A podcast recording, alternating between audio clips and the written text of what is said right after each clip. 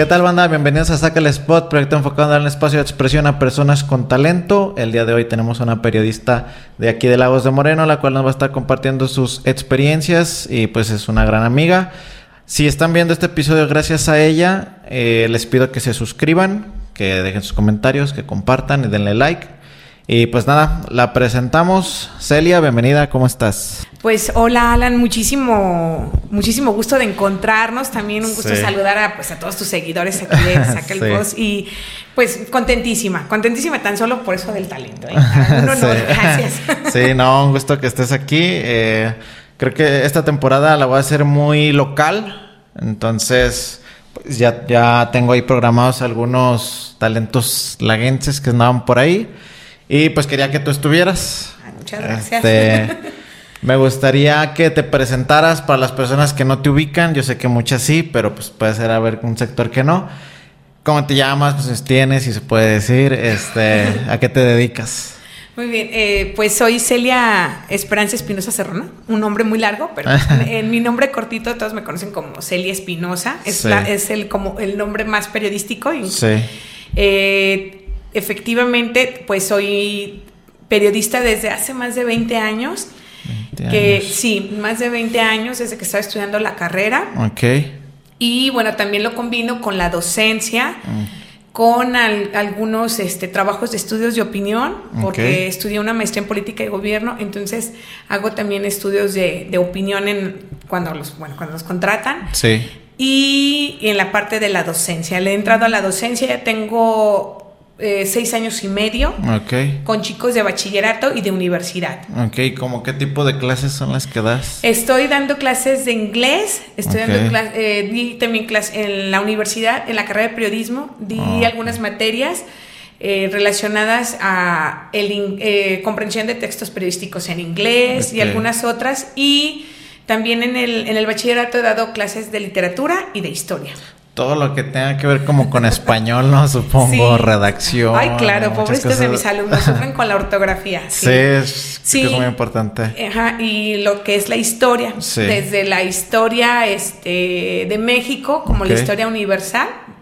Y bueno, pues prácticamente, en, y en los temas periodísticos, pues tengo el sitio de Cuadrante 7. Ok, sí, sí que es eh, una página para publicar lo que acontece en Lagos de Moreno y en la región de los Altos de Jalisco. Y pues va variada, eh, desde personajes, donde tú has estado, sí. personajes de lagos de la región que siempre están escribiendo la historia, que pareciera que, que no, pero que siempre nos inspiran, eh, temas que, incomodan como son los políticos, los gubernamentales, temas de derechos humanos como es la expresión de la misma sociedad con sus reportes, el tema de, las víctimas de desaparición forzada, sí. Eh, pues y alguno que otro tema de vez en cuando, educación, al tema de, bueno, las expresiones ciudadanas son importantes, los ganaderos que también han estado alzando mucho la voz pero sí, ahí pues trato de variarle. Sí, es un tema que, vamos a abordar. este, antes de como de llegar como a lo que es cuadrante, me gustaría que me platicaras por qué periodismo.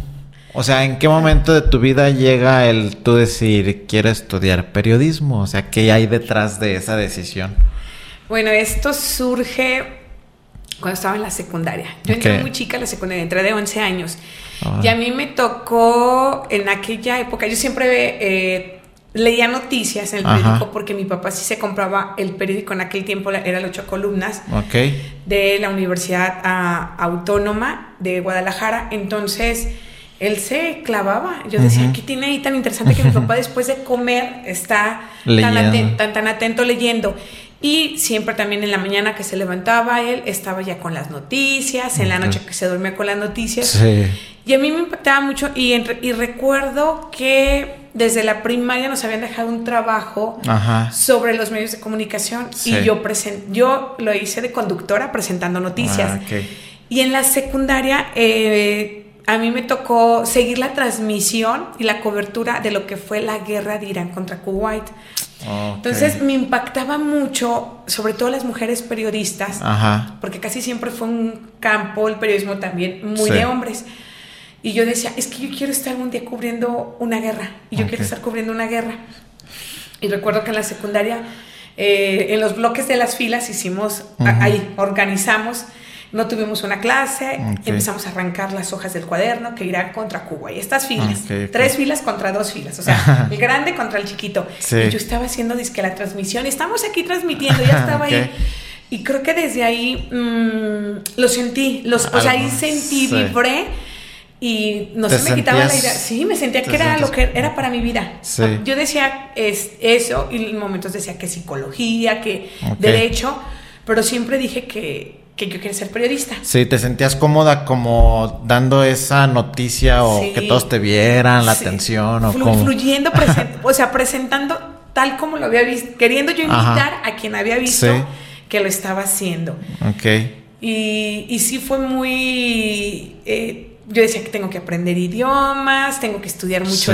Bueno, siempre me gustó mucho la historia y siempre me gustaba el español. Eh, creo que nunca fui tan buena como honestamente para matemáticas, o sea, para estas otras materias, ¿no? Pero sí como para las áreas de humanidades y de las ciencias sociales sí se me daba. Sí. Y me gustó mucho, e incluso en la preparatoria eh, crearon un modelo para las materias especializantes y me tocó en medicina, o sea, no nos dejaron decidir, nos metieron ah, así, este grupo le toca medicina, este, a las administrativas y a este las sociales. Okay. Y yo sufrí mucho porque me había tocado, pero ahí me gustó mucho la parte de la psicología, porque llevamos psicología y biología y otras cuestiones que sí no les veía dificultad, pero yo sí decía, yo no me veo en un hospital, no me veo en un quirófano, no, me veo, ajá. Y ya traía yo en mi mente periodismo.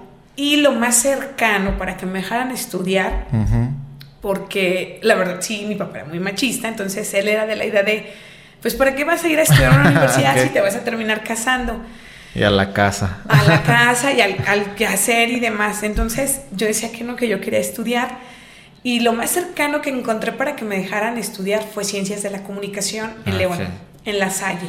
¿Qué edad tenías más o menos? Bueno, ya cuando entré a la universidad tenía 17. ¿Y qué año era? Fue en el 96. 96. ¿Y en qué secundaria ibas?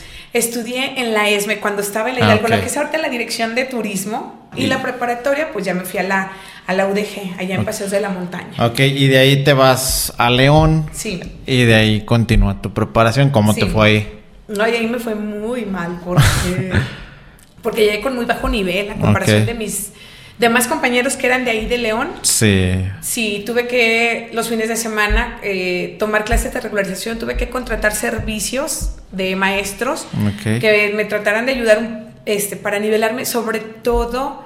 ¿Cómo en qué áreas? En, el área de, de gramática, pues, todo lo que era este, gramática, porque yo recuerdo que llevaba una materia específicamente de ortografía y, híjole, me fue muy mal, me quedé en menos seis, o sea, no cero, menos, seis. Entonces, era muy frustrante. Esa parte también fue, muy retador en los trabajos, eh, en historia, bueno, todos los que eran, aunque me gustaba la historia, pero profundizar como la historia de los medios de comunicación reales, así, personajes, las teorías de la comunicación, era muy teórico. Sí. Muy teórico el primer semestre. Y te fue mal. Entonces, sí, sí, yo creo que fue de los que saqué baja calificación, pero me retó. Ok. Y de ahí me fue después muy bien. O sea, no es así no me siento que era una nerd, pero sí que me comprometí y disfrutaba mucho las clases. Y cada año ah, en toda la universidad eh, entregan los siguen entregando los reconocimientos a los mejores promedios no importa la carrera sino los mejores promedios de todas las carreras sí. y empecé a estar ahí el primer año no pero ya a partir del segundo año de carrera sí y bueno pues eso me ayudaba porque pues me respaldaba estarle insistiendo a mi papá que me apoyara porque él estaba pagando las colegiaturas sí pues sí entonces sí era como, pues era como mi boletito de seguir garantizando de que iba a terminarla. Sí, porque el esfuerzo era ahora sí que de él, tú tienes que responder como con buenas calificaciones, ¿no? Sí. Bien, eh, después de esto de la universidad, ¿qué continúa en tu vida? Sí, estaba en la universidad y había que dar el servicio profesional. Sí. Y lo di aquí en... Esta, tenía que ser servicio y práctica. Sí, servicio y práctica. Entonces uno era el el servicio lo hice en La Qué Buena. Y las prácticas las, hice en el periódico M de León, en el área de sociales, en, como dicen, el periodismo rosa. Ok, sí, el bonito. El bonito, sí, todo era, eran los, sí, los todos los eventos sociales, eh, todos los eventos protocolarios. Entonces, pero a mí ya me gustaba mucho eh, todo lo que tenía que ver con política y llevé materias de comunicación política, análisis político, eh, todo lo que tenía que ver con eso me gustaba mucho y se llega a la campaña del 2000. Okay ya ese año yo terminaba mi carrera en diciembre y teníamos que... Eh, eh, ah, eh, recuerdo mucho dos temas que a mí me gustaron para analizar. Uno era, por parte de la Iglesia Católica desde el Vaticano salió realmente una campaña publicitaria bien estructurada que era el Gran Jubileo del 2000. Y la otra que a mí me gustó fue mucho y que fue por la que opté este, me incliné más para trabajar el análisis de las campañas políticas de los candidatos a la presidencia de la, República. En ese tiempo, pues fue cuando llegó mucho la mercadotecnia política con Vicente Fox, que era el, el exgobernador de Guanajuato o gobernador con licencia que se había ido de candidato. Y entonces fue darle mucho seguimiento y me gustó más el periodismo político y gubernamental. Entonces, pues ya terminé mi ciclo en el AM en León. Bueno, para esto voy a hacer un paréntesis. Yo eh, a mitad de mi carrera empecé a tener problemas con mi rodilla. Me detectaron que tenía rodillas como de un adulto mayor con mucho desgaste. Desgastadas, ok. Entonces constantemente en mi rodilla derecha se me salía líquido. ¿Pero por qué? ¿Por deporte o por...? Por, eh, eh, como una malformación, o sea, ah, este, es un síndrome, o sea, a mí me lo encontraron, me lo detectaron muy, muy joven, pues, como a los 17, 18 años. Sí. Y, y, estuve batallando mucho para terminar por las cuestiones de salud porque yo tenía que estar en reposo total o ir con muletas. Uh. Incluso que hasta a mi graduación de la carrera fui con muletas, o sea, yo no bailé balsa porque no podía. Pero entonces eh, terminé pues mis, mis, este, mis prácticas y por las cuestiones de salud me quedé en Lagos, ahora sí reposando. Okay. Y me fue muy bien, o sea, yo seguí en la que buena, pero eh, en ese tiempo, justo cuando termino, entran también gobiernos municipales. En Jalisco entraban antes en enero. Ok. Y quien, fue, quien ganó en Unión de San Antonio fue Felipe González él pues me conoció en la radio y entonces dijo, ¿sabes qué? Necesito una directora de comunicación social. ¿No tiene más ir a la Unión? y yo, pues vámonos. Sí. Dije, me sirve, así, pues es lo que estudié, es mi carrera. Y entonces entré ahí a trabajar, fueron tres años muy maravillosos porque la gente de la Unión fue muy cálida, me recibió súper bien pude practicar todo lo que había aprendido, me permitieron este, poner en práctica todo. Sí, pues todo, sí, sí, sí. Y, pues me gustó mucho. Y después de eso me motivó mucho a empezar a estudiar la maestría en política y gobierno. Cuando terminé, yo terminé en el 2003. Y el 2004 fue un año sabático, un año de viajes, de, reafirmar qué iba a ser en mi vida. Ok, sí, vi alguna vez unas fotos con el maestro José Rosales. Sí. Rosales Santiago. Yo había visto fotos de él que había andaba por sabe dónde, pues pintando, por lo que es. Y ya después de que te conocí a ti, veí, pues me salían como que las fotos en común o que te, eh, se te etiquetó en fotos de él y decía, ah, mira, está Celia en esos viajes que anduvo con el profe y se me hizo algo chido. Y dije, pues también andaba por allá ah, viajando. Pues ese, en ese 2004 fue mi primer viaje al extranjero, fue a Estados Unidos. Ajá. Y bueno, ya fue como también ver qué iba a hacer con mi vida, este, a qué me iba a dedicar. Y en diciembre de ese año eh, yo ya conocía, pero me, reencuentro en la calle, porque así es Lagos, porque en Lagos nos encontramos. Eso es la maravillosa de Lagos, ¿no? Nos encontramos con la gente. Y me saluda el buen maestro David Guerrero, que en paz descanse, que era director de Radio Universidad. Ok. Y me dice que va a crear un noticiero con, con un aspecto profesional, que necesita una voz en la locución, en la presentación de las notas, que va a tener reporteros, que, que va a haber producción y me invita al proyecto y entonces arranca en enero del 2005. Ok. La verdad yo creo que fue una de mis mejores etapas radiofónicas, sí. Estuve al frente como titular del noticiero radiofónico en la mañana, que era un noticiero sumamente muy escuchado. Por donde tú pasabas, en las calles, en los negocios, Se escuchaba. Sí.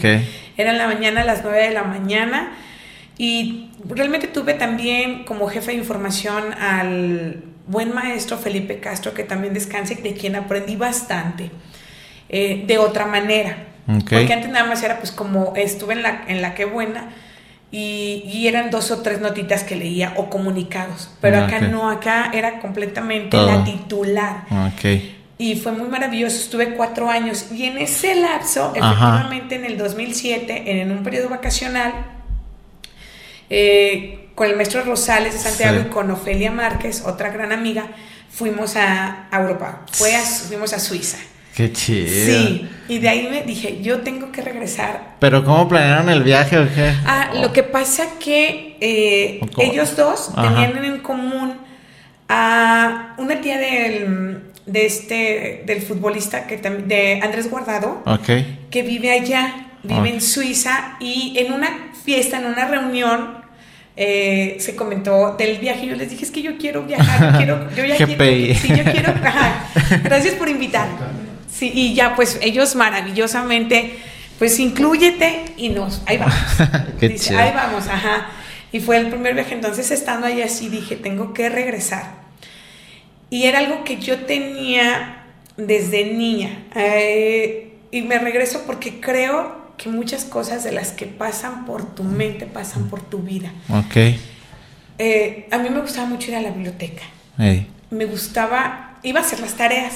Sí. Y me ayudaba para no distraerme en mi casa porque como yo soy la mayor de mis hermanos, yo estaba ahí, yo siempre tenía que estar al pendiente ayudándole a mi mamá con los quehaceres de la casa o con mis hermanos que eran más pequeños. ¿Cuántos tienes? Eh, hay uno mayor y ya hay otros cinco después de mí.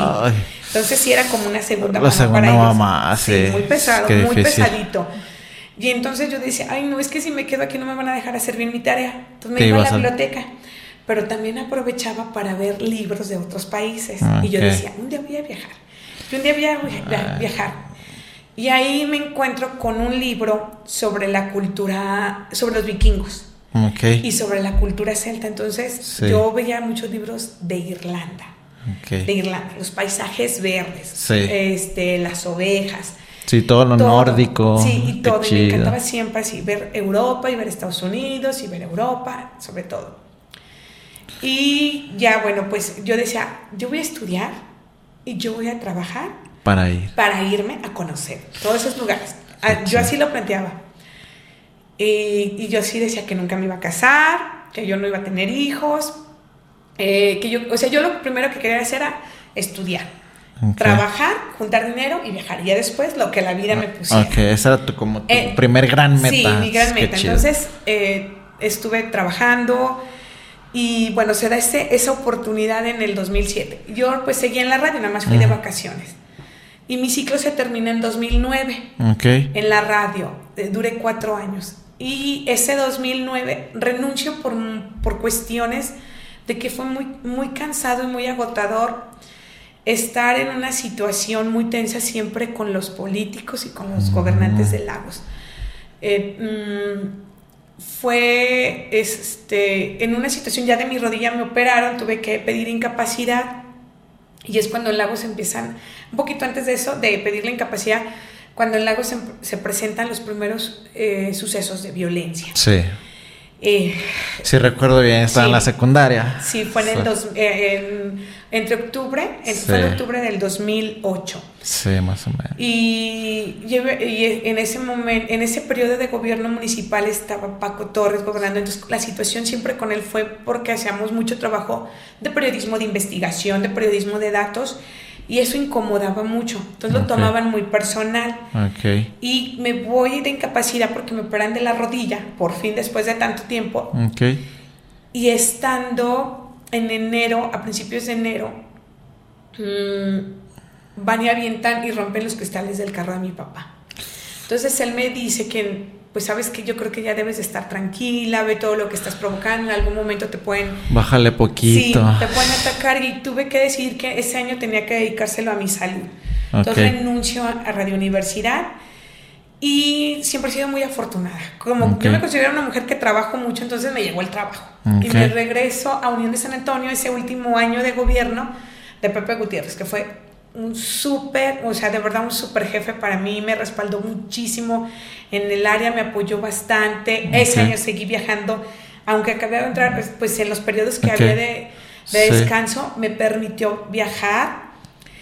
Y eso me da la pauta para que el día 31 de diciembre de 2009, eh, Pepe Brizuela me invita a trabajar como directora del DIF. Ok. Como me gustaba la labor social y demás, entro el primero de enero del 2010. Y duré ahí hasta el 31 de agosto del 2011. No terminé el periodo. Un mes después regreso a Unión de San Antonio con un señor que se llama Chuy Hurtado, que es homónimo del que acaba de fallecer, pero también ya falleció. Ah, ok. Don Jesús Hurtado González, un tipazo también, muy buena gente, muy noble. Y con él estoy hasta septiembre de 2012. Pero en ese lapso, eh, sobre todo de, 2000, de agosto del 2011, que fue el último mes que estuve en el DIF, viví una situación muy fuerte de mm. Que ahí yo decidí que yo no me quería morir mm, sin hacer lo que yo había dicho que iba a hacer, y que era viajar. Que era estudiar inglés en otro país, conocer la cultura en otro país. Entonces... Fue como un, un aviso de que te puedes ir y no has cumplido lo que querías. O en cualquier momento puedes dejar este plano y te vas a quedar con las ganas, hazlo ahora o hazlo lo más pronto, disfruta, todo eso, ¿no? Sí, y en ese, eh, porque además en ese tiempo estudié un diplomado en tanatología y entonces comprendí como más, pues que el sentido de la muerte es el sentido de la vida, el sentido de la vida es el sentido de la muerte. Ok. Entonces yo dije, sí, yo quiero un buen vivir para un buen morir y no me quiero morir, ajá sin hacer lo que, lo que yo me prometí. Okay. Y estuve eh, ese año, en el 2012, en febrero, hago un viaje con mi mamá a Italia. Nos aventuramos. Okay. Y bueno, pues a ella le encantó y a mí también. Y después regresamos a Israel. Ya no fue Europa, fue ajá, a Medio Oriente, fuimos a Israel. No manches, qué chido. Entonces dije, sí, fue con mayor razón. Dije, me tengo que probar a mí y me voy a ir a Estados Unidos a aprender inglés unos seis meses y me regreso. Y estando allá, tu sentir como de esto es lo que... Sí, lo que quiero, porque yo, yo pregunto, o sea, cuando me encontraba a latinos, yo le decía, ¿cuánto tiempo llevas acá? Siempre la pregunta, como buena periodista. ¿Y qué te motivó? ¿Y cómo es? Y esto. Entonces, siempre estaba indagando con la gente que, que podía, y mi inglés era cero, entonces cuando yo me encontraba a alguien que hablaba español, pues yo decía, qué padre, pero yo necesito hablar inglés para poderme relacionar y conocer más. Y entonces termino yo en, en, en, agosto del 2012 esta parte de trabajo nuevamente en de San Antonio. Mi mamá se cayó, tuvo una operación, me quedé a cuidarla y demás, pero yo dije, el próximo año, 2013, vámonos. Vámonos.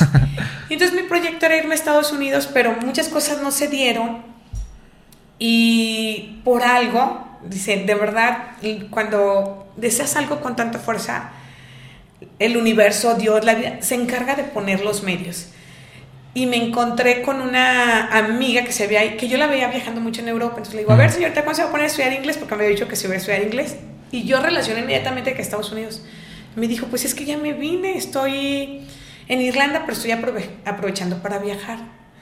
Y entonces Irlanda, Irlanda, y me recordó lo que yo veía en la biblioteca, Irlanda. Te faltaba ahí, ¿no? Sí, dije, tengo que darme la oportunidad y empecé a preguntar los requisitos que tenía que hacer y demás y, y pues me, me lancé. Qué chido. Me lancé ajá, en febrero del 2013 y llegué a Irlanda. Nada más conocí al embajador de México en Irlanda, pero no, yo le avisé hasta que estuve allá. Ok. Entonces llegué sin conocer a nadie, sin hablar nada de inglés, a un clima completamente muy frío, eh, una cultura diferente, todo diferente. Pero primer mundo, ¿no? Sí, y empecé pues a conocerme también a mí. Ok. A, trabajar el desapego.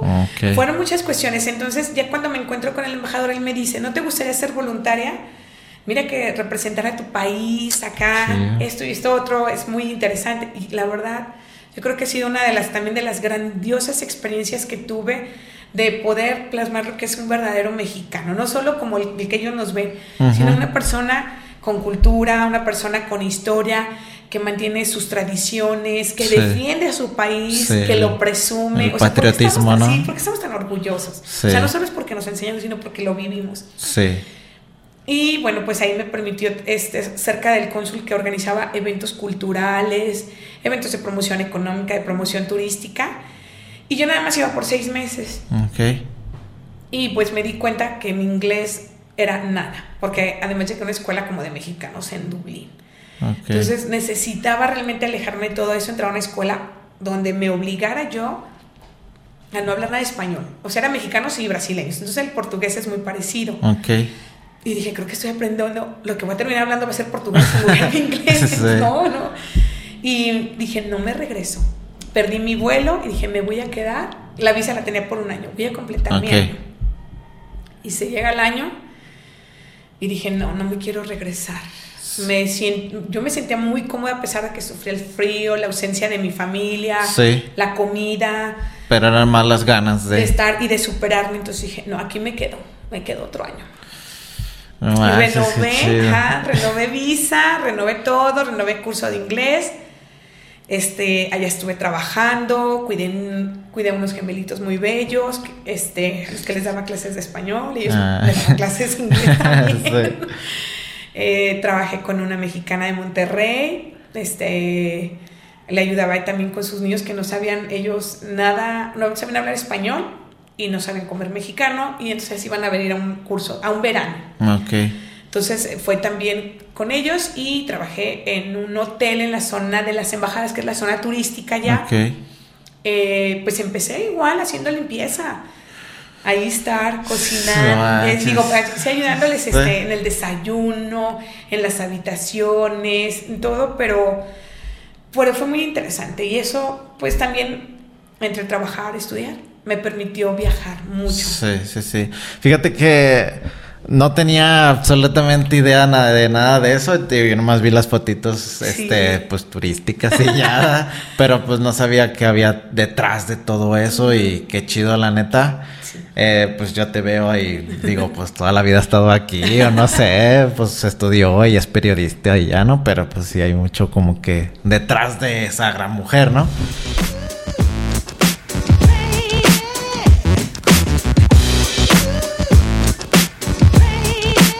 Y bueno, pues este continuamos aquí en el podcast. Eh, les recuerdo, compartan, suscríbanse más que nada y pues dejen ahí sus comentarios aquí a, Celia. saludito mínimo.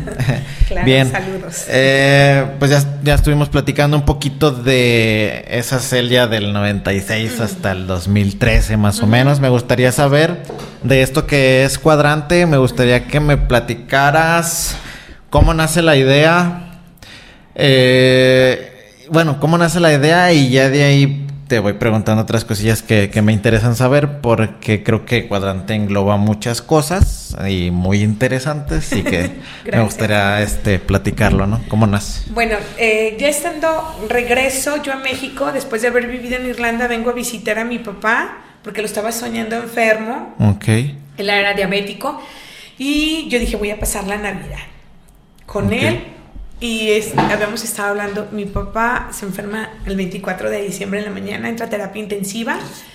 Y allá pasamos la Navidad, reacciona el 26 en la tarde, como si nada, como un milagro. Y aprovecha el tiempo antes de morirse porque yo quería regresarme a Irlanda. Hay una tradición, a mí me tocaba año bisiesto, hay una tradición que se llama, eh, bueno, esa la del año bisiesto, que el 29 de febrero este, las mujeres que quieren casarse con su pareja allá en Irlanda, ellas les proponen matrimonio y les entregan el anillo. Ok, ese día. El 29 de febrero.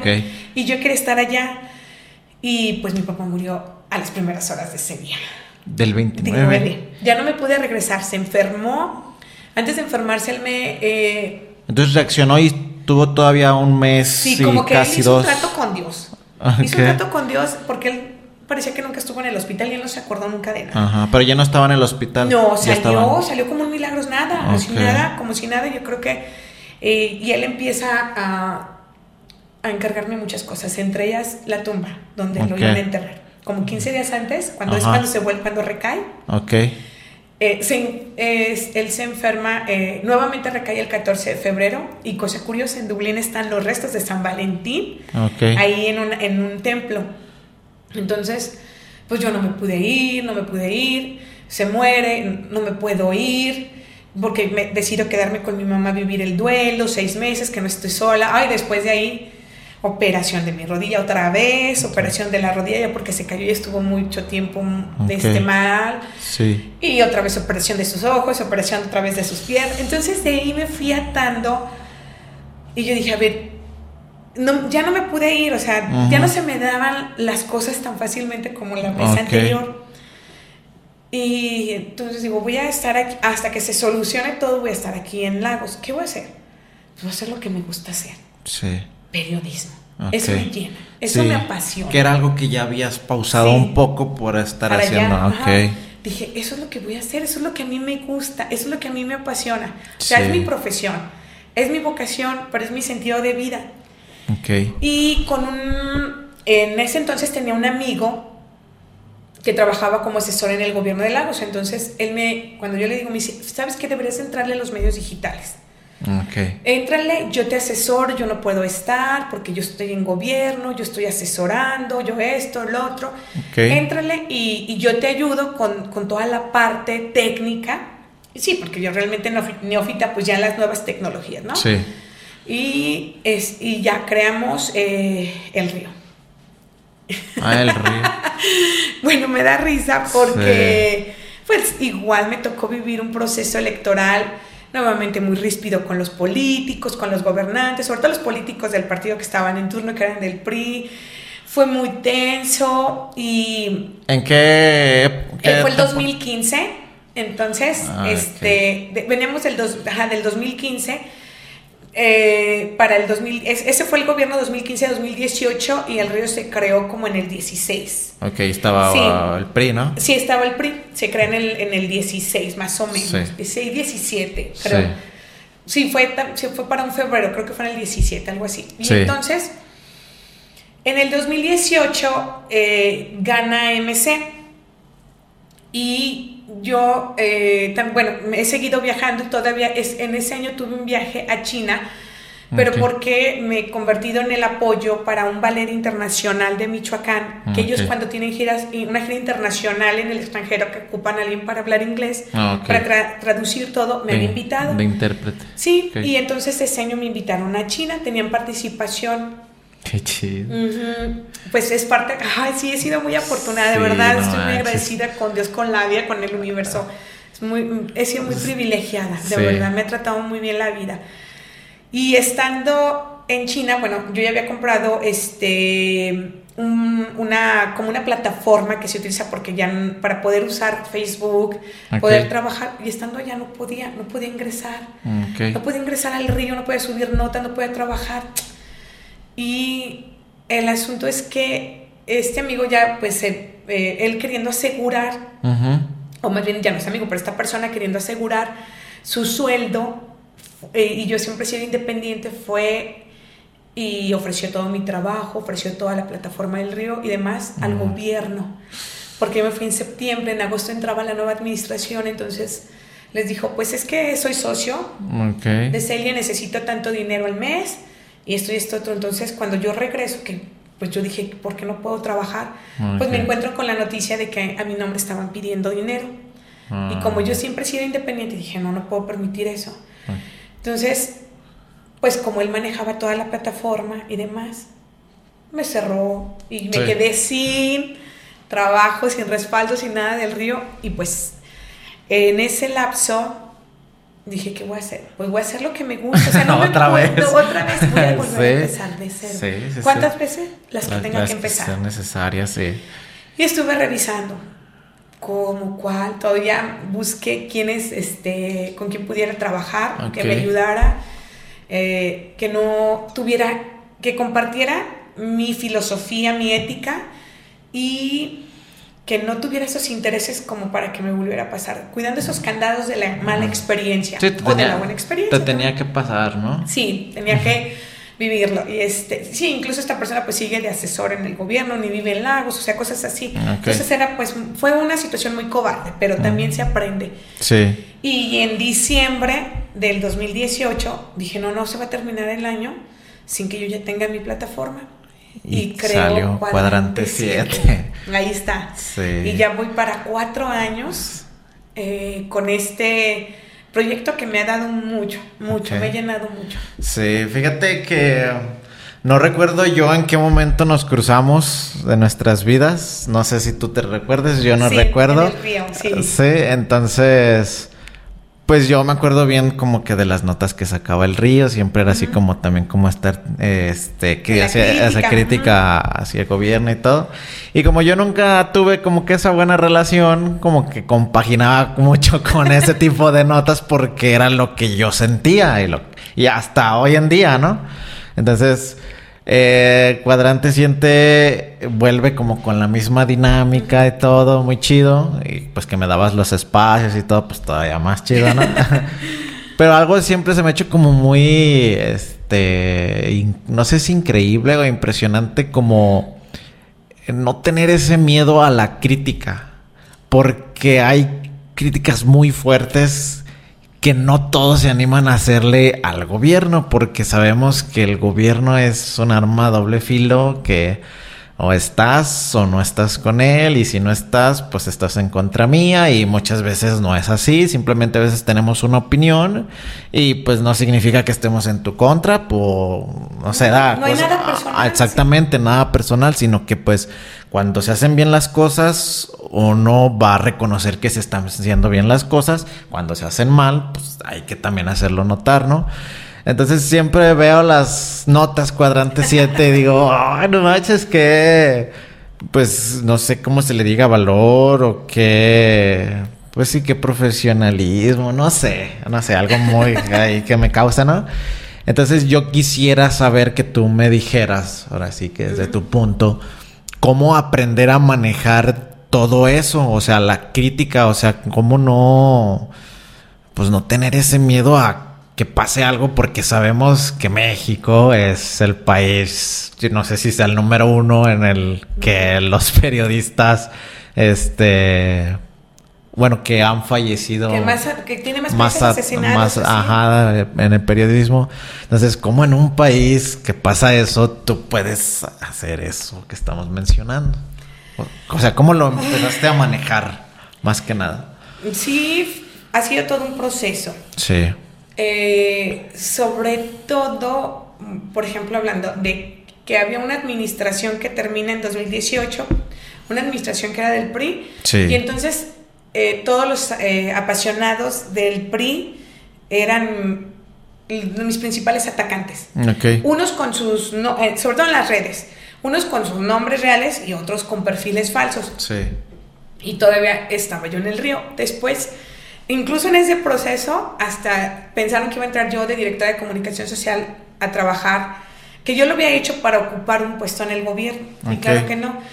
Y, y, todas mis fotos, o sea, este, Alfonso González, uno que ha sido de los que más me ha atacado, que este, agarró todas mis fotos y en, en una plataforma que tiene una página, las publicó diciendo que yo era amante de no sé quién. O sea, como siempre he sido como tratar de demeritar incluso mi parte personal y sobre todo como mujer, como si eh, yo ando en el periodismo y soy mujer y por andar con todo, ¿no? O consigo todo porque soy mujer, pero no por un trabajo, no por una profesión, no por, un esfuerzo, no nada, sino va.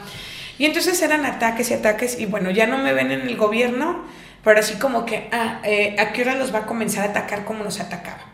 Ah, ok. ¿Sí? ¿A qué horas? ¿En qué momento? Entonces había que, había que empezar nuevamente con el trabajo de investigación, solicitudes de información, periodismo de datos y todas estas cuestiones y revisar. Eh, empecé nuevamente a estudiar, el, a actualizarme en cuestiones de periodismo, por ejemplo, el código deontológico periodístico. Cuando yo estaba era el código ético, ahora es el código deontológico y tenemos incluso un código bioético. Entonces hay que estarse actualizando. ¿Qué pasa? A ver, es que a mí, me tocó una época donde estuvieron personajes donde decían, es que yo no necesito estudiar para ser periodista y ganar lo que gano. Y eso se refería a los convenios que hacían de publicidad con políticos y con gobierno. Y decía, pero esto es una copia de lo que ellos dicen, copian y pegan el comunicado, el boletín. Y yo decía, pero ¿dónde está la crítica periodística? ¿Dónde está el análisis? Y dije, eso yo no fue lo que estudié. Y yo no consigo así el periodismo. Entonces, ahora con mayor razón. O sea, tan solo pues, lo que era antes el río, ve lo que es ahora, y yo creo que está muy claro lo que sucedió. Pero, ¿cómo? A ver, yo creo que es muy claro. ¿Cómo nos explicamos lo que está pasando? Bueno, pues hay que ver el presupuesto de medios. Okay. El por ejemplo, aquí la, en la ¿tú sabes qué medio recibe más presupuesto o qué medios se llevan la gran partida de publicidad de medios? Por ejemplo, y no es hablar mal, pero esa es la realidad. Por eso yo creo que hay, siempre hay que partir de lo que está sucediendo para poder encontrar respuestas. La televisión, 180 mil al mes. Está la que buena. la radio. La radio, está el provincia, periódico. Y luego ya de ahí los otros compañeros, ¿no? Pues Región 12, Bajo la Lupa, hay algunas revistas, algunos medios de San Juan, de La Chona. Entonces, pues claro, o sea, tú dices, con ese presupuesto, la regla es muy clara, hay que replicar lo que quien paga, dicta. Quien paga, dicta. Ok, sí, sí, Entonces, sí, pues yo aquí no he buscado quien me pague. Ok. Porque yo hice un compromiso conmigo que esto era mi proyecto, o sea, esto lo hago por profesión, lo hago por vocación y lo hago porque es un estilo de vida, porque hay que ser congruentes. Entonces, por ejemplo, pasaron el proceso electoral anterior ya con cuadrante 7 y yo creo que te pueden decir todos los candidatos si yo les cobré un peso. A todos los invité, pero unos no quisieron acercarse porque les incomodan las preguntas. Sí, sí, sí. Les incomoda que yo los entreviste. Y otros, sí, encantados, o sea, y más porque de verdad nunca hubo un cobro. Pero tampoco hubo de, o sea, yo les abrí el micrófono, aquí está, nos organizamos y tan, Pero yo creo que eso es lo que pasa en Lagos, que nos, eh, hay que, para que también las democracias funcionen, se requiere mucho la participación ciudadana. Y hay que saber ser buenos ciudadanos, pero en México nos cuesta mucho trabajo porque vivimos con mucho miedo.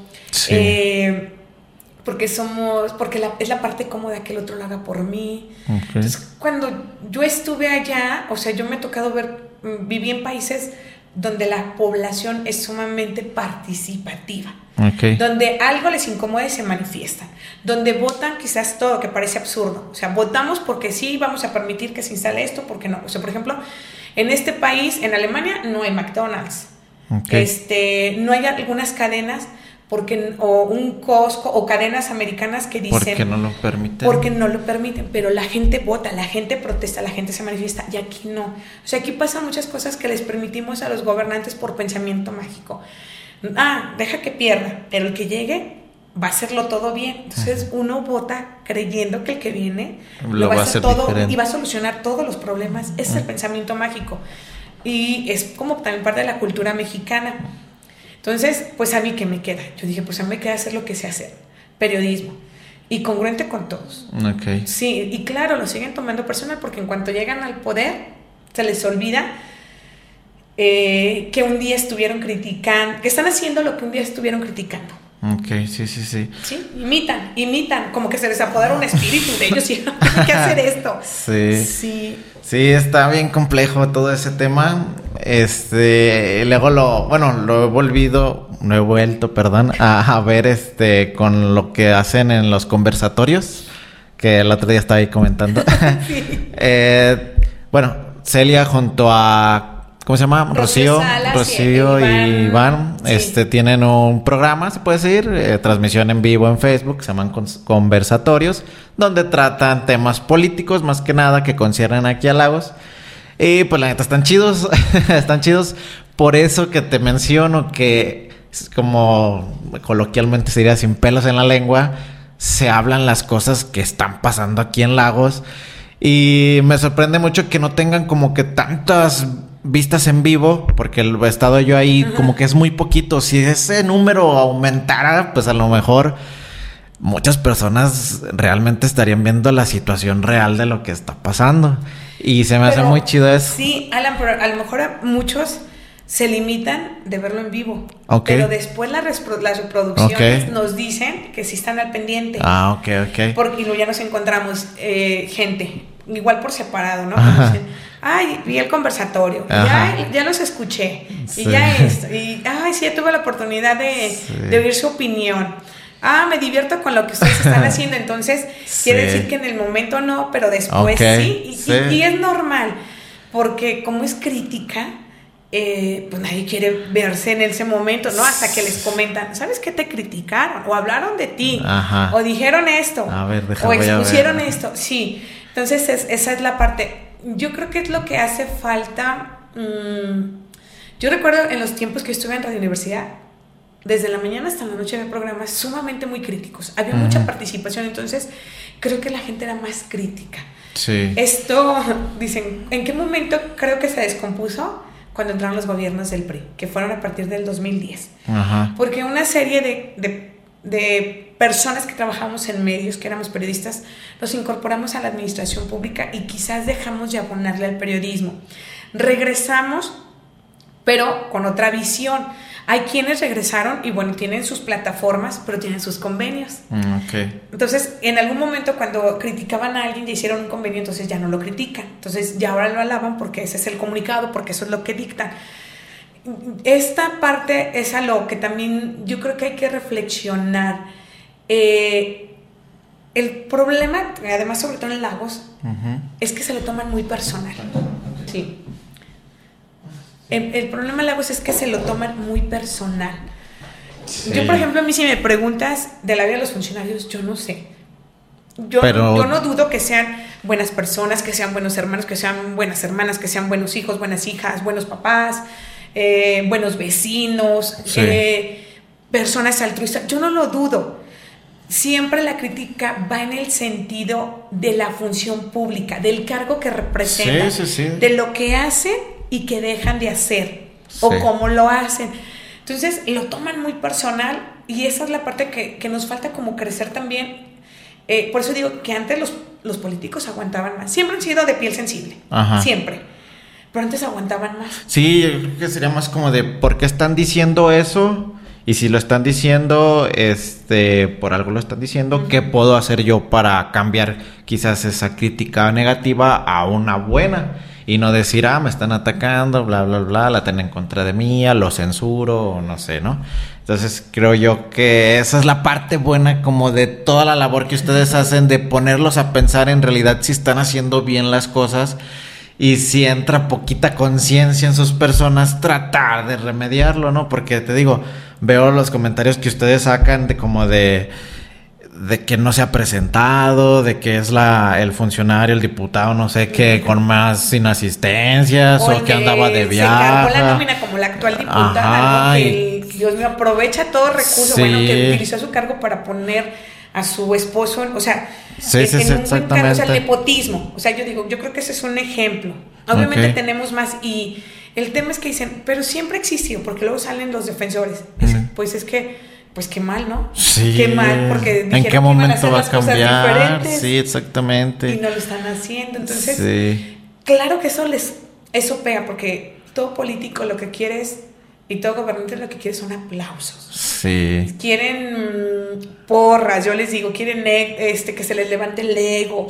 Dinero. Ajá, y bueno, los, los intereses y los negocios sí. sí que no deben de faltar, pero pero cuando cuando entendemos que es realmente un medio, o sea, el medio entre la población y entre los poderes, porque no nada más es el poder gubernamental, hay un chorro de poderes, el poder empresarial, este religioso, educativo, hay muchos tipos de poderes. Entonces, cuando estamos en medio, eh, es precisamente como poner la balanza entre saber qué está pasando acá con la población, porque es a lo que nos debemos, y qué está pasando con estos poderes. Sí. Y, y ese, es el, ese es el tema que que luego en los medios se ve muy cargada la balanza, ¿sí? A los poderes. Y entonces nos olvida toda la parte de la sociedad. Entonces, creo que dicen, no estamos aquí para hacer relaciones públicas. Los periodistas no estamos para hacer relaciones públicas. No. Estamos realmente para hacer nuestro trabajo y nuestro trabajo es eso. Sí, sí es riesgoso, es crítico, porque yo hasta, de verdad, a veces cuando voy a publicar algo, se van a enojar. Vale la pena. Y me van a criticar. Y ya veo los perfiles falsos, atacando, y unos defendiendo, y esto, y esto. O sea, yo más o menos percibo el escenario. No puedo este, predecirlo tal cual, pero sí percibo reacciones que se pueden presentar. Y, y, eso es lo que sucede, que va, o sea, y lo que traes, este, dice tal persona que, que se ostenta en algún cargo político, en algún cargo público, que traes algo personal. Pero ¿cómo? Pues si ni conozco su vida, o sea, no tengo ni tiempo para atender todo lo mío. o sea, ¿cómo voy a andar, sabes? Pero sí ejercer, México es muy interesante para ejercer periodismo. Yo creo que es un gran, eh, si lo pudiéramos ver, es una gran escuela hasta para periodistas extranjeros. Venir y, analizar, y analizar todo, cómo, se vive, ¿no? Desde la parte, eh, o sea, lo que tenemos todo como cultura, porque también es una cultura, la gente a veces no, no lee. Y no, o sea, yo hasta a veces lo veo en las publicaciones, pasa una vez y dicen, es que ¿por qué no le dan difusión? No, sí se publicó, vea. Ah. O sea, entonces, y también creo que con lo que hemos estado viviendo en casi en las últimas dos décadas de violencia y demás, mucha gente opta mejor por no informarse. Dicen, prefiero no, ¿sabes saber. Qué? No saber y trato de llevar así mi vida a otras personas que dicen, ay, ¿para qué? Si el mundo no cambia. Eh, siempre, siempre ha sido igual o creo que está peor. O sea, eh, también hay que entender eh, a los... yo les digo a los lectores, a los radioescuchas, a los televidentes, independientemente de las plataformas en donde el medio exponga el periodismo, hay mucha gente que no le gusta, que no, le, interesa. Aquí lo importante, bueno, lo ideal sería como pensar bien de qué manera hacer que les llegue el mensaje, si no es leyendo, si no es escuchando, pues ver de qué manera y pues probablemente ahí podamos cambiar como esa, esa idea, ¿no? Anteriormente en un podcast con Katia este, Paredes, no sé si lo llegaste a ver. Este, ya participó en unos videos de Panteón Rococó donde exponen el tema de los desaparecidos. Es un tema que quería tocar contigo porque sé que estás muy involucrada en todo eso. Eh, precisamente aquí, pues yo creo que en Lagos de Moreno y la, como la región. Me gustaría saber más que la situación que se maneja porque creo que es como que muy un tema muy aparte más personal contigo, ¿cómo tú lidias con todas estas historias? Fue una pregunta que también le hice a ella, de que pues como tuvo la oportunidad como de representar lo que vivían las familias, personalmente, ¿qué sentía ella este, estar conociendo estas historias, involucrarse con las personas, con las mamás, papás, etcétera? Este, tú personalmente, cómo manejas todo estas emociones, estos sentimientos, qué has aprendido, este, qué tan difícil es poder hacer una nota de una persona, de conocer a una familia, ya sé cuántas preguntas te hice, pero, ya sé, es que eh, en el nuevo periodismo dicen que debemos de tomar un tema de derechos humanos para trabajar. Cada quien decide si es en la cuestión, o sea, en el derecho a la información, en la salud, en el, medio ambiente, en las expresiones ciudadanas, lo que sea, ¿no? Entonces, pues uno de los graves problemas en Lagos es efectivamente el, eh, pues las víctimas de desaparición forzada, porque nadie quiere desaparecer, los desaparecen, es lo que siempre hemos dicho. Nadie quiere desaparecer y pues, las familias menos quieren que les desaparezcan a alguien de los suyos. Entonces ha sido eh, un tema muy fuerte, muy doloroso. Eh, decimos que para que haya también un buen periodismo, el periodista debe sentirse muy indignado con lo que está pasando. Y a mí me llegó desde que estaba en Irlanda cuando fue eh, la desaparición de los 43 de Ayotzinapan, que a mí en el extranjero me preguntaban que cómo era posible que el gobierno no supiera qué pasaba con sus jóvenes. Y pues yo decía, es que es la corrupción. ¿Cómo la corrupción? Sí, pues es la corrupción y eso es nuestro gran mal en México. Entonces llego a Lagos y ya en esta parte de cuál va a ser el tema, pues tiene, tiene que ser el que tenga darles un espacio, visibilizar lo que está pasando y más porque se ha grabado justo desde que entró el, el nuevo el gobierno de México encabezado por Enrique Alfaro a nivel Jalisco, que es cuando se comienzan a incrementar muchos los casos de personas desaparecidas y en Lagos justo en el 2018 cuando entra la administración municipal del mismo partido. Ok, sí. Eh, porque en Lagos, de, nada más de las personas que han puesto denuncia, hay más, hay como 580 y más de la mitad son de 2018 para acá. Eh, entonces, eh, cada caso es, un, es una vida, es una familia, es una situación de mucho dolor. Créeme que si yo llego, eh, he llorado, he llorado sola, he llorado con mi familia, he llorado con las familias, he llorado con las mamás, a veces en lo particular, con las hermanas, con los hijos. Entonces, eh, sobre, todo porque en Lagos son más las mujeres familiares las que buscan a, las personas desaparecidas. Y, eso, hay que tener mucha empatía y mucha sensibilidad. Mm, porque hay un discurso de Estado, ¿no? Y más lo lamentable, ¿no? Ahorita con que fue el cuarto informe de gobierno de Enrique Alfaro, pésimo, al referirse a que casi desaparecen por su voluntad, mucha falta de sensibilidad y luego quieren que esos discursos se aterricen en la sociedad y que nos volvamos nosotros unos contra otros, o sea, que nos dividamos, en lugar de tener empatía, para que nosotros repliquemos esos discursos y nos alejemos de una problemática. Entonces, ha sido mucha frustración, mucha frustración, este, ha sido llorar, pues también tener que ir a veces con, con, el psicólogo y poder decir, no, esto no es mío. Ajá. O sea, no es, no es mío, pero un, cuando eres tan humanista no te puedes desprender. Sí, es, imposible, que no te afecte. Sí. ¿no? Y pues lo relacionas, ¿no? Estamos, o sea, tan solo, yo lo sé que, y muchos decimos, no, pues no es el Lagos de antes, antes podíamos andar a tal hora, antes podíamos estar en tal lugar. Sí. Y creo que ahora podemos decir que en Lagos todos conocemos a alguien que ya, ya, es una persona desaparecida o conocemos a alguien donde podemos decir le desaparecieron a alguien. Sí, que ya pasó por la situación. O que fue víctima de violencia. Entonces, yo nunca pensé que fuéramos a llegar a eso. Y que pues te compromete más, ¿no? A seguir visibilizando el tema, a exigir que se trabaje, que se haga algo, que ya los discursos de los políticos dejen de ser discursos y sean acciones y seguirles recordando que tienen un compromiso, pero se les olvida. Mira, aquí tenemos una diputada federal, cuatro años y nunca se ha dado una vuelta, nunca se ha reunido con ellos. La diputada federal igual, el diputado local tampoco, pero él dice, eh, yo me he abocado al tema del transporte, es su justificación, pero es al final de cuentas no deja de ser política y de ser su ambición y de que están buscando más bien otro puesto en lugar de atender y de ayudar. Entonces, ¿qué nos toca? Pues seguir siendo sensibles, aprender de ellos, de ellos y de ellas, es decir, de quienes están en la lucha, de quienes están desaparecidos, de quienes han sido ejecutados y asesinados y sin ser localizados. O de cuerpos y restos que están en CEMEFO sin ser identificados.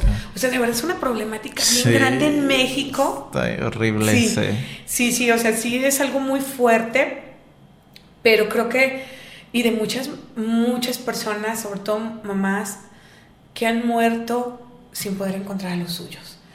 Entonces, yo creo que en la medida que todo eso nos hace sensibles y que nos hace ser empáticos como personas, como sociedad, yo creo que es un tema que no puedes callar, que tienes que tener ahí. Sí, sí es muy difícil también porque mi familia en un momento se me dice, ah, ya, ya deja de ser periodista. ¿Qué ganas? Si no ganas nada. O sea, si no ganas nada ni económicamente. Ajá. Este, y luego ve cómo estás. Digo, pues es como, es, es como poner mi vida al servicio de los demás. Sí, es como ese compromiso con la sociedad de que si no lo hago yo, nadie lo va a hacer y por algo se empieza, ¿no? Si no, está bien difícil eso y digo admiro mucho esa parte de ese cuadrante tan crudo de que hace ese tipo de periodismo porque nadie más se anima a hacerlo porque pues obvias razones ya las comentamos, ¿no?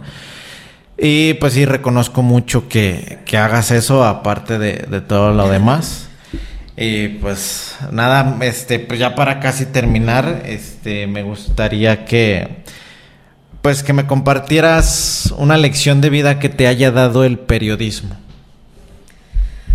Uf, me ha dado tantas, pero yo creo que una, una de esas es efectivamente, yo me he encontrado con mucha gente que busca que su entorno sea mejor. Eh, y que yo los llamo eh, es los personajes. De hecho, si te fijas, hay una sección que se llama personajes. Y siempre estoy. Admiro mucho o a la gente que hace lo que le gusta y que todos los días está picando piedra en ello sin esperar un reconocimiento. Sí. Y por eso también ha sido parte de, de, eso. O sea, qué bonita labor la que tú haces, por ejemplo, de rendir homenaje a los personajes de Lagos, comprarte tus pinturitas, estar tocando puertas, me deja pintar una barda. Entonces es como esa parte, o sea, a lo mejor la gente ve la foto y ve que nuevamente hiciste un mural, pero no saben las horas, la emoción, el sacrificio, todo eso lo que has impreso para lograr, para seguir haciendo lo que te gusta. Ese es un caso. Pero, por ejemplo, Katia, que como ya lo platicaba, eh, empezar en el teatro en Lagos, pero aferrarse a seguir y donde se ha abierto puertas, eh, en todos los ámbitos, ¿no? Los tenemos en, en, el ámbito artístico, en el ámbito cultural, deportivo, educativo, o sea, desde, desde un, un joven que se aferra al fútbol, una Camila, que por cierto, este, ojalá luego le voy a compartir el video de su papá, eh, este, esta transmisión para que la vea, una niña que está en el porrismo, o sea, tan chiquita y que que ha logrado que sus papás la apoyen y que la lleven a México. Yo creo que, que todos tenemos sueños. Sí. Todos tenemos sueños y nos aferramos. Y yo creo que eso es lo admirable. Yo es por eso que sigo en eso. ¿Hasta cuándo voy a hacer periodismo? Hasta que pueda. Sé que en un momento, si sigo con vida, yo espero, digo, envejecer con dignidad, pero pues se van mermando las capacidades. Yo también no me siento la periodista de antes que me dormía a las 3 de la mañana y, me podía levantar a las 7, o me dormía a las, eh, a las, no sé, sí, a las 2, 3 y a las 7 ya estaba de pie como si no, pues ahora ya me pega una desvelada, ¿no? Sí. O hasta para escribir, o sea, muchas cuestiones, pero pues es eso, que vamos a hacer lo que nos gusta hasta que la vida y las situaciones no lo permitan. Entonces, yo, yo, creo que es lo que he aprendido, a seguirme aferrando como se aferra mucha gente a vender todos los días sus tacos, no solo por el dinero, sino porque ya le encuentra el placer, eh, los deportistas, no, no, hay mucha gente que yo admiro, entonces yo creo que es lo que he aprendido, a seguirme maravillando de las personas. Ok. Bien, pues a todas las, a todos los invitados les digo cómo los conocí y ahorita ya lo mencionamos, este no recuerdo en qué momento de nuestras vidas nos cruzamos o cuál fue como que el primer contacto, eh, así como de para conocernos. No sé si tú te acuerdes. Me gustaría que lo dijeras. Eh, había visto tus murales y luego te encontré en la página de, face, de Facebook y te mandé un messenger y nos quedamos de ver en el, eh, habías hecho un mural, creo que era no recuerdo si fue al, Cobijas o a quién, estaba cerca de la gasolinera aquí de San Miguel. Sí, del Cobijas. Sí, era del Cobijas, no se me olvida. Y ahí fue eh, la, primera entrevista, y ahí fue donde te ah, conocí, y ahí fue donde compartiste pues tu el proyecto de, el proyecto de reconocimiento a, través de, de murales que de, murales este, artísticos urbanos en la ciudad. Y sí, ya me acordé y, y, fue entonces cuando estaba en el, en el río y después, bueno, seguí, seguí retomando y siempre es una emoción ver que, que, estás con un nuevo proyecto, como dices, un nuevo bebé. Y, y bueno, que no nos han generado mucha polémica, en otros muchas porras. O sea, ha sido, por ejemplo, me emocionó mucho cuando estuvo mm, el conejito Brizuela, ah, que fue a ver el mural. Dices, qué bonito, ¿no? Hay, o sea, esos son es que dices, ha valido tanto la pena hasta por los mismos personajes. Sí, sí, sí, sí, ya me acordé bien. En ese entonces estaba con el proyecto de la baraja. De la baraja, de hecho la tengo. ¿eh? Sí, ese día me compraste una, sí, ese me compraste una, qué chido. Sí. Sí, no me acordaba yo y pues qué bueno que me lo recuerdas. Y pues de parte de aquí del podcast ya no es una baraja, ya es una lotería. lotería Sí, de regalo. Mucho. Sí, y pues nada, tus redes sociales para que te sigan. Pues estamos ahí ahorita en Facebook eh, como Cuadrante 7, www.cuadrante7.mx. Y ya próximamente sí estamos ahorita trabajando para poder activar bien eh, Twitter y también Instagram.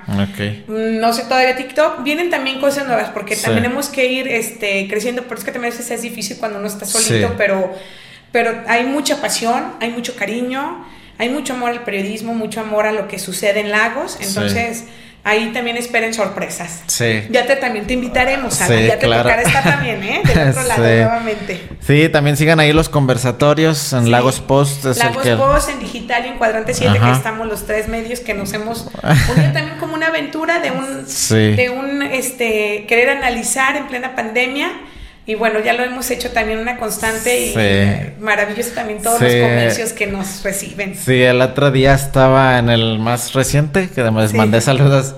Eh, estaba yo haciendo una pintura. Ya tenía como dos o tres semanas yo haciendo esa pintura. Y mientras la estaba haciendo, pues ponía el celular y les escuchaba. y ahí bien a gusto, ¿no? Pues bueno, este, muchas gracias por compartir ahora sí que todo esto les digo, a mí en lo personal todo esto de la política me causa como como que no sé, algo como que en el que no me quiero meter, pero necesito alzar la voz. Algunas veces yo ya lo he hecho a través de este medio.